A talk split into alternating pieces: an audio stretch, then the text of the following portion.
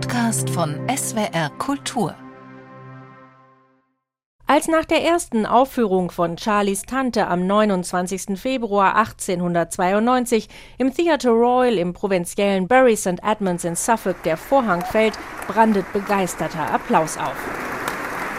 Der Beginn einer atemberaubenden Karriere für die Travestiekomödie.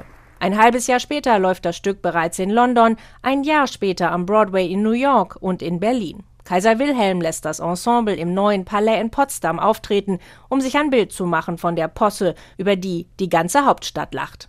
Im Jahr 1911 zählt der Führer durch das Schauspiel der Gegenwart Charlies Tante zu den meistgespielten Bühnenstücken in Deutschland. In den 1920er Jahren inszeniert Max Reinhardt die Tante am Deutschen Theater. Die Handlung klingt simpel, birgt aber diverse Verwicklungen. Die beiden Studenten Charlie und Jack brauchen für eine geplante Verabredung mit ihren Freundinnen dringend eine Anstandsdame. Da Charlies Tante, die dafür vorgesehen ist, aus Brasilien nicht rechtzeitig eintrifft, überreden die beiden ihren Freund Lord Beverly, als Frau verkleidet die Rolle zu spielen.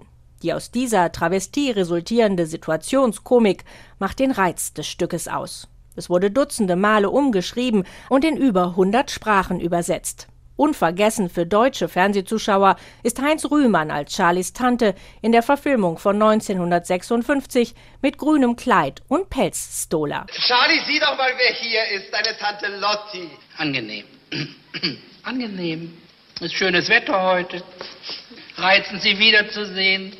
Du kennst die Damen doch noch gar nicht, Tante Lotti. Ach, Tante Lotti kennt die Damen noch gar Nein. nicht. Nein, kennt die gar nicht.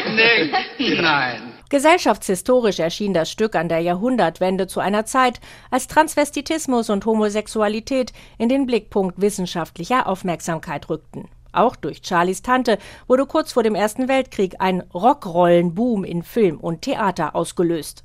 Der Sexualwissenschaftler Magnus Hirschfeld beschrieb Männer, die ihre eigene Sexualität in Frage stellten, nachdem sie auf der Bühne oder im Film eine Rockrolle gesehen hatten. Für den Mann, der sich Charlies Tante ausgedacht hatte, Revue-Autor Brandon Thomas, wurde das Stück zum One-Hit-Wonder. Thomas, der im nordenglischen Hull in ärmliche Verhältnisse geboren worden war, arbeitete auf einer Werft, bevor er gegen den Willen seines Vaters nach London ging, um Schauspieler zu werden. Thomas schrieb im Laufe seines Lebens ein Dutzend Stücke, doch Charlies Tante wurde das einzig populäre. Immerhin bescherte es ihm schon zu Lebzeiten Ruhm und viel Geld. Noch heute wird Charlies Tante immer wieder irgendwo aufgeführt. Der amerikanische Regisseur David Ives bewundert, wie zeitlos das Stück noch immer funktioniert. There's something so fresh about it still after 125 years. The optimism Auch nach 125 Jahren ist das Stück noch so frisch, der Optimismus und diese unglaublich clevere Konstruktion der Geschichte. Wenn das Kleid auf die Bühne kommt, dann gibt's kein Halten mehr. You know, there is no going back.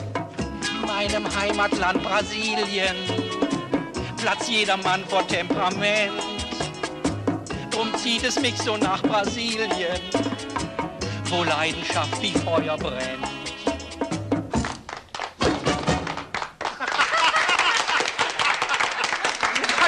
Fabelhaft, Nigel.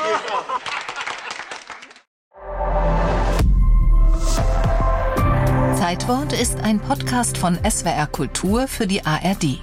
Abonniert uns in der ARD Audiothek und überall, wo es Podcasts gibt.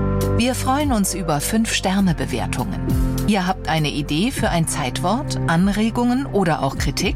Schreibt uns eine Mail an zeitwort.swr.de.